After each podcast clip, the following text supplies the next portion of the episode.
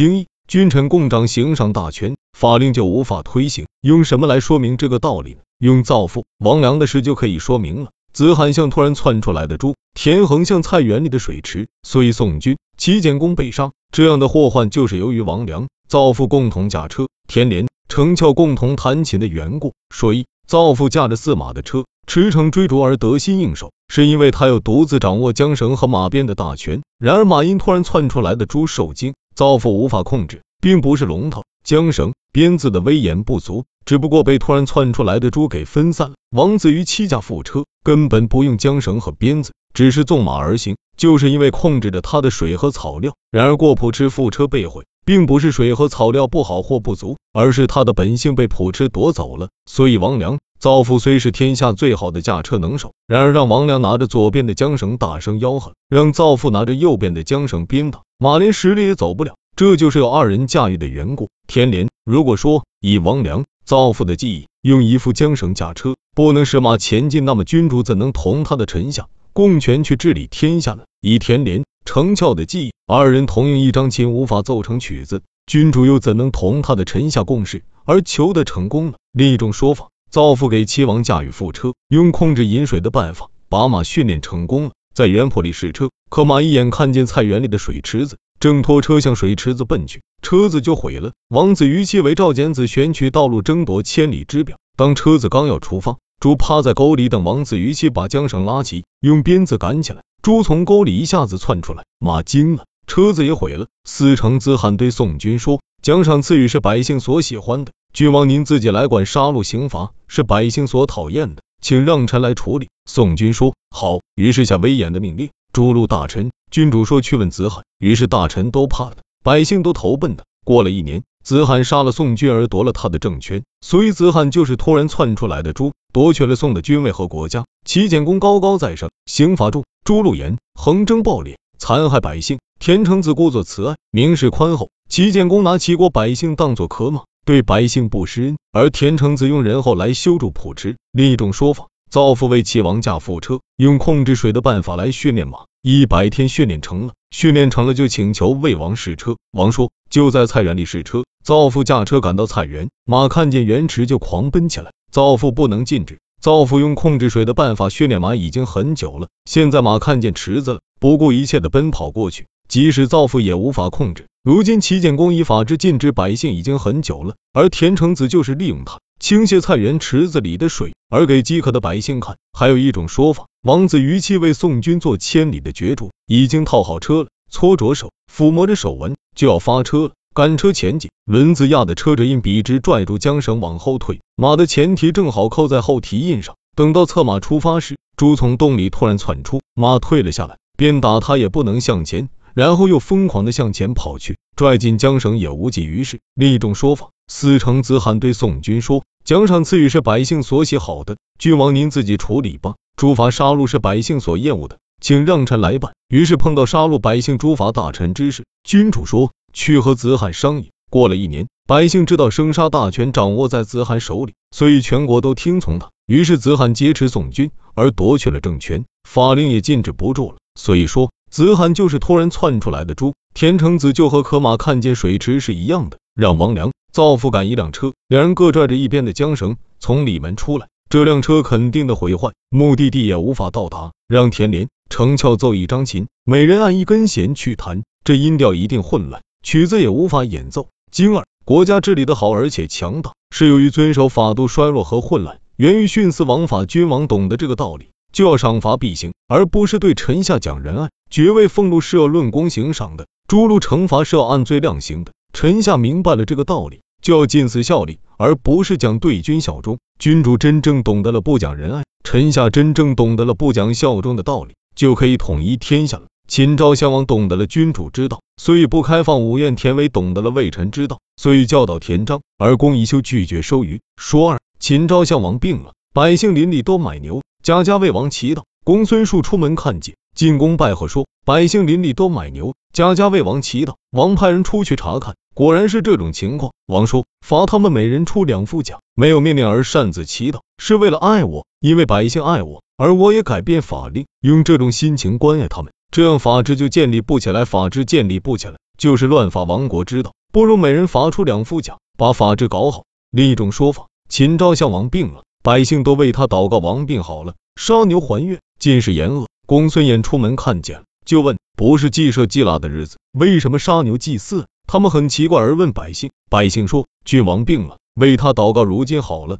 杀牛还愿。严恶，公孙衍很高兴，去拜见君王，叩贺说：超过帝尧，帝舜。王经察说：怎么回事？答说：帝尧、帝舜，他们的百姓未必为君主祈祷，如今君主病了，百姓以牛来祈祷，君主病愈，就杀牛还愿。所以臣等私下认为君主超过尧舜了。王因此派人去查问，是哪个里搞的，罚哪个里的理政吴老，让他们出两副甲。严恶，公孙衍惭愧的再也不敢说什么了。过了好几个月，王饮酒喝得很高兴。严恶，公孙衍对王说：前些时候臣等私下认为君主超过尧舜了。并不是敢于奉承。尧舜病时，他们的百姓也不至于祷告。如今君主病了，而百姓以牛来祷告，病好了就杀牛还愿。可现在法理正，吴老他们出两副甲，陈登很是奇怪。王说：你们为什么这么糊涂？百姓为我使用，并不是因为爱我才为我使用，而是我有权势，要我放弃权势和百姓相连。如果是这样，我偶尔不爱他们，他们就不会为我所用了。所以最后还是不能讲仁爱，就是这个道理。秦国有了严重的饥荒，殷侯请求说：“五院的草还算茂盛，蔬菜、橡实、枣梨之类足够救饥的了，请发放救灾。”赵相王说：“我们秦国法令，百姓有功劳的受奖赏，有罪的受诛罚。如今要发放五院的菜蔬草果，是让百姓有功无功都受奖赏，让百姓有功无功的都受奖赏，这是未乱之道。如果发放五院而把国家搞乱了，还不如放弃枣果蔬菜，而使国家得到治理。”另一种说法。下令发放五院的瓜果枣粒，就足以救活百姓。事实百姓有功无功都去争抢，如果让他们活命而把国家搞乱了，不如让百姓饿死而国家得到治理。大夫还是放弃那个念头吧。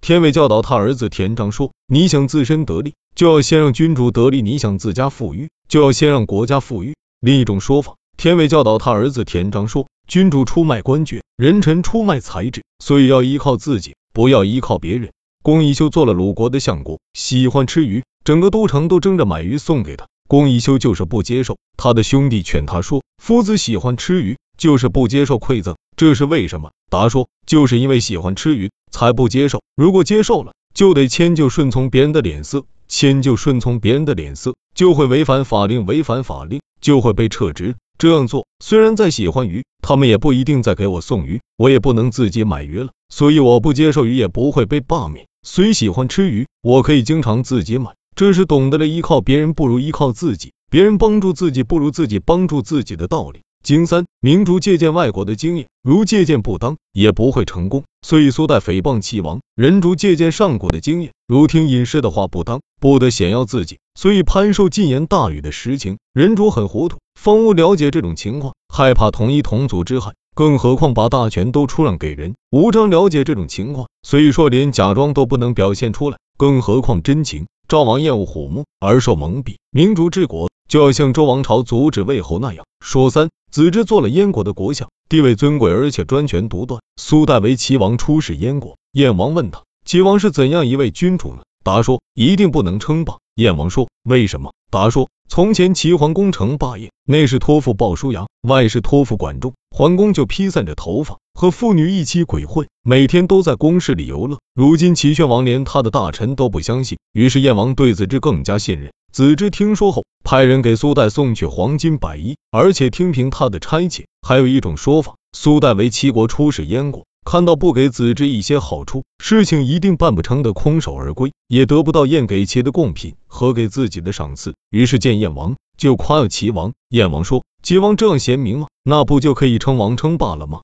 苏代说：“救王还救不过来，怎么会称王称霸？”燕王说：“为什么？”答说：“他委任他的亲信不专。”燕王说：“那么你说的救王又是怎么回事呢？”答说：从前齐桓公爱管仲，立管仲为仲父，内事归他处理，外事归他决断，举国上下都听从他，所以才能够使天下得到匡正。九次会合诸侯都被推为盟主。如今齐王委任亲信不专，因此知道齐国就要灭亡了。燕王说：现在我委任子之，天下还没有听到吗？于是第二天设朝而听从子之的。潘寿对燕王说：王不如把国家让给子之，人们所以称道帝尧贤明。就是因为他把天下让给许攸，许攸必定不肯接受，这样帝尧有了让给许攸的名声，而实际上并没有失去天下。现在王把国家让给子之，子之必定不肯接受，这样王就有了让给子之的名望，而和帝尧并行了。于是燕王就把整个国家托付给子之，子之就更加尊贵起来。另一种说法，潘寿是一位隐者，燕国派人去聘请他。潘寿朝见燕王说：“臣担心子之也会和伯邑一样。”王说：“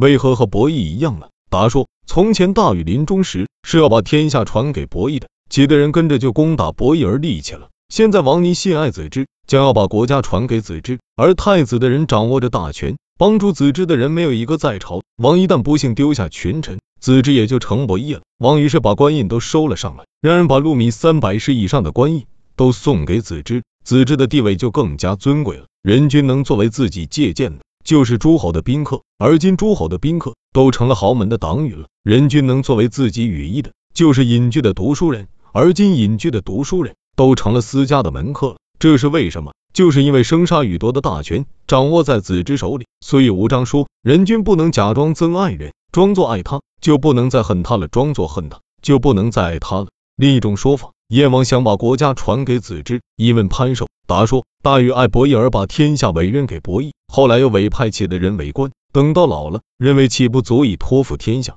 所以就把天下传给伯益了。而权势重臣都在其那边。过了不久，启和他的友党攻打伯益，而把天下夺了过来。这是在名义上把天下传给伯益，而实际上是让其自己去取。由此看来，大禹明显不如尧舜。如今君主想把天下传给子之，而官吏无意不是太子的人，这就是名义上传给他，而实际上是让太子自己去取。燕王这才把关系都收了上来，路米自三百石以上的让献给子之，子之就更加尊贵了。方五子说：“我听说古时的礼法，出门不与服饰相同的人同坐一车，居住不与同族的人住在一处。”更何况人君把权势借给外人呢？吴章对韩宣王说：“人君连假装爱人都不可以，一日之内你不能再去恨他；假装恨人也不可以，一日之内你不能再去爱他。所以假憎假爱的征兆一出现，阿谀逢迎的人就会借题而毁谤或赞美起来。即使是贤明的君主，也还是收不回来的。更何况把真实的想法表示出来了。